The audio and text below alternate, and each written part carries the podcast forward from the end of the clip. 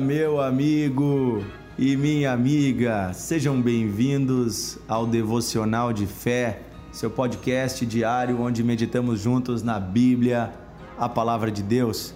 Deixa eu lhe fazer uma pergunta hoje. A sua língua, a sua boca, aquilo que sai dos seus lábios, é bom ou é mal? Serve para o bem ou serve para destruição? O que está saindo dos seus lábios serve para edificar ou serve para amaldiçoar? É, cuidado. Nossos lábios podem ser usados por Deus ou ser usados pelo diabo. Os nossos lábios podem construir coisas maravilhosas, fortalecer pessoas, mas também podem destruir vidas. E é sobre isso que Tiago fala na sua carta, no capítulo 3, ele dá uma ênfase toda especial para o cuidado com os nossos lábios, com a nossa língua, e ele inclusive vai usar uma linguagem poética e vários exemplos do dia a dia, como coisas pequenas conseguem uh, ter um grande impacto destrutivo ou um grande poder. E aí ele diz que a língua, sendo mesmo um dos órgãos mais pequenos do nosso corpo, como ela tem um poder de muitas vezes fazer coisas terríveis e coisas grandiosas. Né? Então, vamos meditar nas palavras de Tiago, capítulo 3, versículo 1 em diante, e vamos receber esta palavra como palavra de Deus em nossos corações. Tiago nos diz assim: Meus irmãos, não vos torneis muitos de vós mestres, sabendo que havemos de receber maior juízo. E aqui eu vou dar uma paradinha para que você entenda do que ele está falando. O que é o mestre? O mestre é alguém que ensina, que está numa posição de falar e ensinar os outros. E ele diz: olha, cuidado para que nem todos vocês, que muitos de vocês cuidem, né? para não se tornar mestres.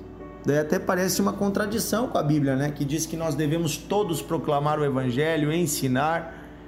E aí você entende do que, que ele está falando, né? Ele não está dizendo que nós não devemos nos tornar mestres, mas ele está dizendo do peso e da responsabilidade que aqueles que ensinam algo têm, né? E ele diz porque seremos uh, dignos de maior juízo haveremos de receber maior juízo.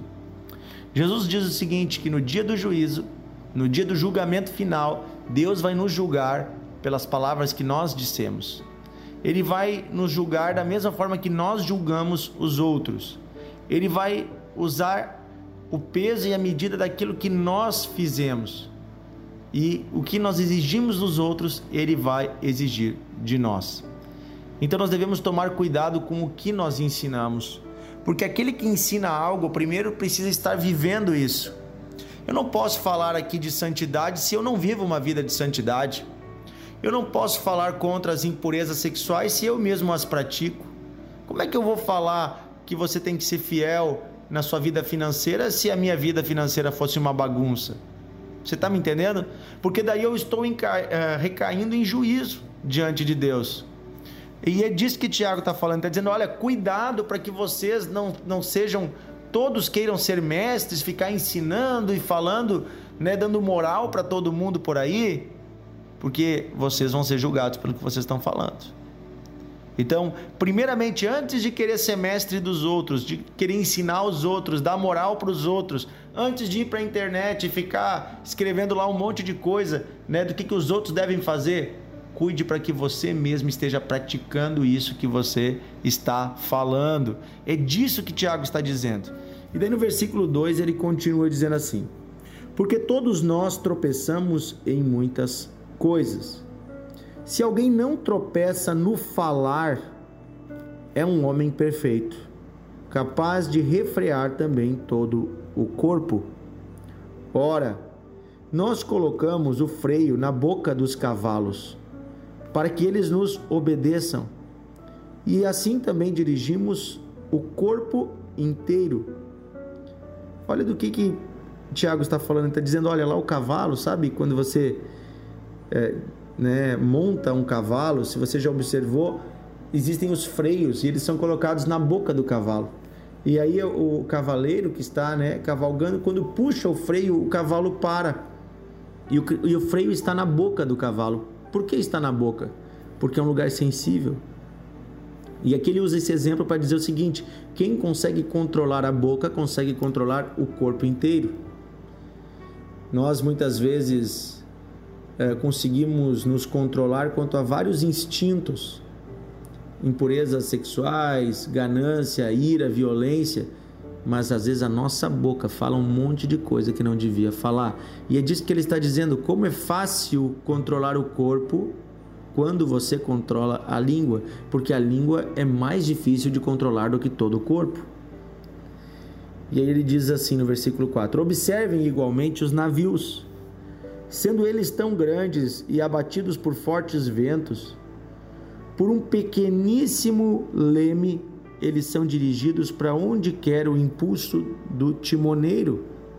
Assim também a língua, sendo ela um pequeno órgão, se gaba de grandes coisas.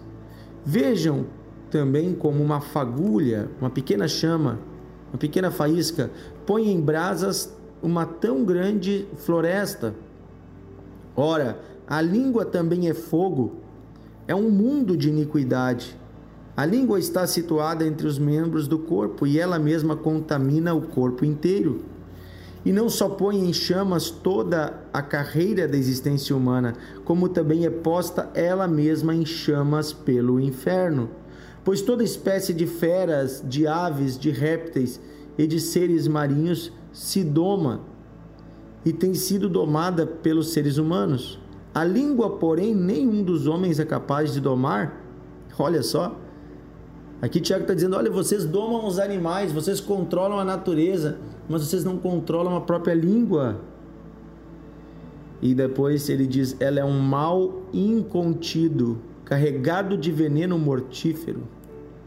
Com ela bendizemos ao Senhor Deus e Pai, e também com ela amaldiçoamos os homens feitos à semelhança de Deus.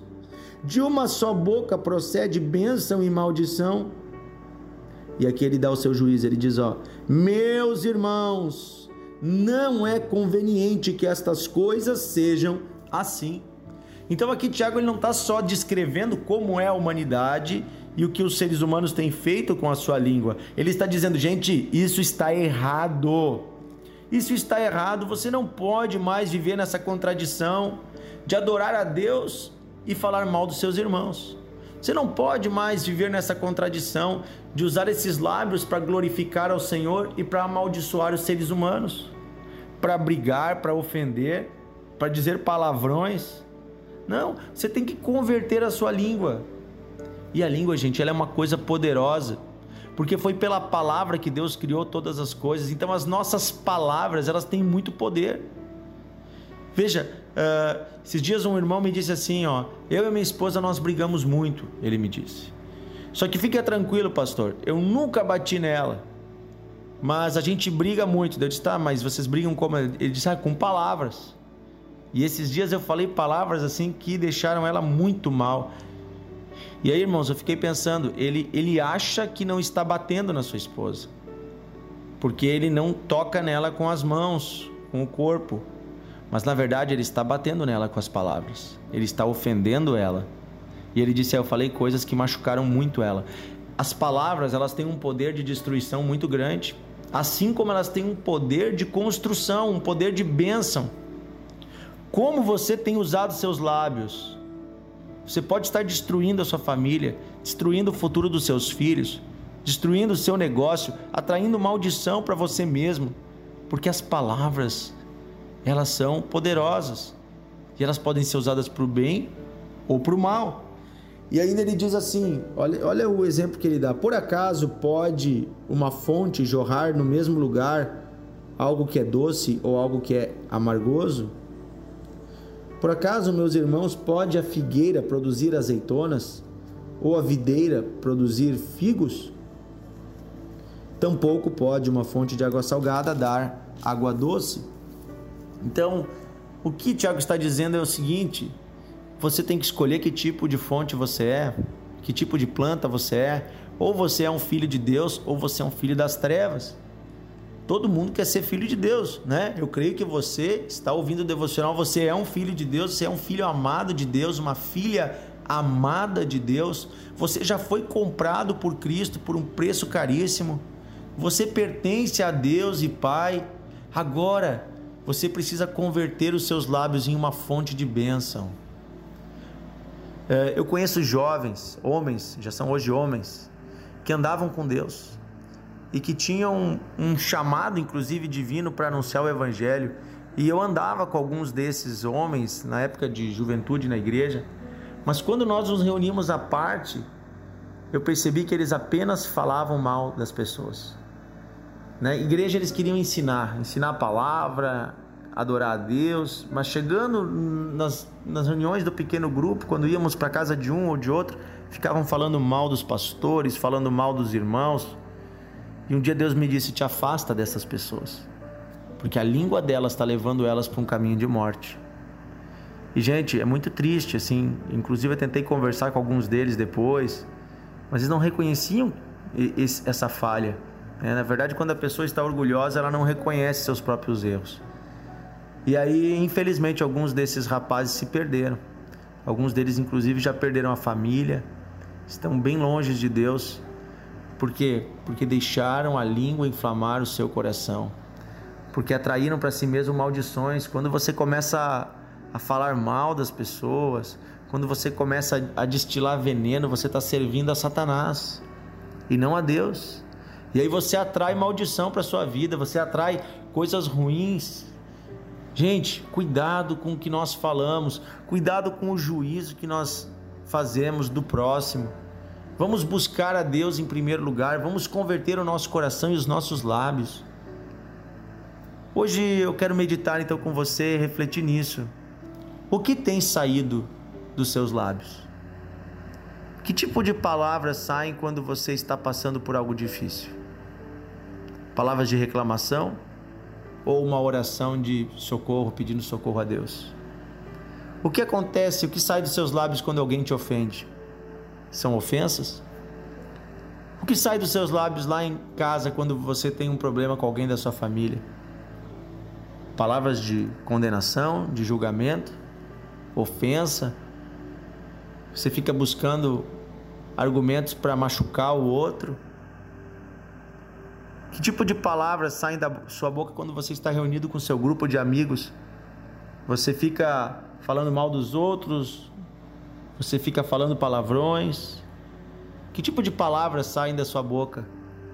Lá no seu trabalho, no seu local de trabalho, onde você exerce sua profissão, são palavras de reclamação ou, ou de gratidão? Você está trabalhando, Deus te deu uma oportunidade. Você está reclamando. O que, que você. O que, que sai dos seus lábios? Que tipo de coisa tem saído da sua boca?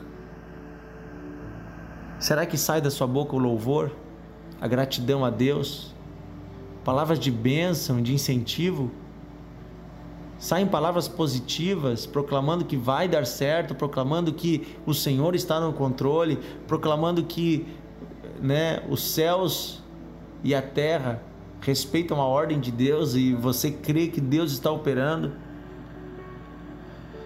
Saem palavras de vida ou palavras de morte? Que tipo de palavras saem da sua boca? É disso que falamos hoje.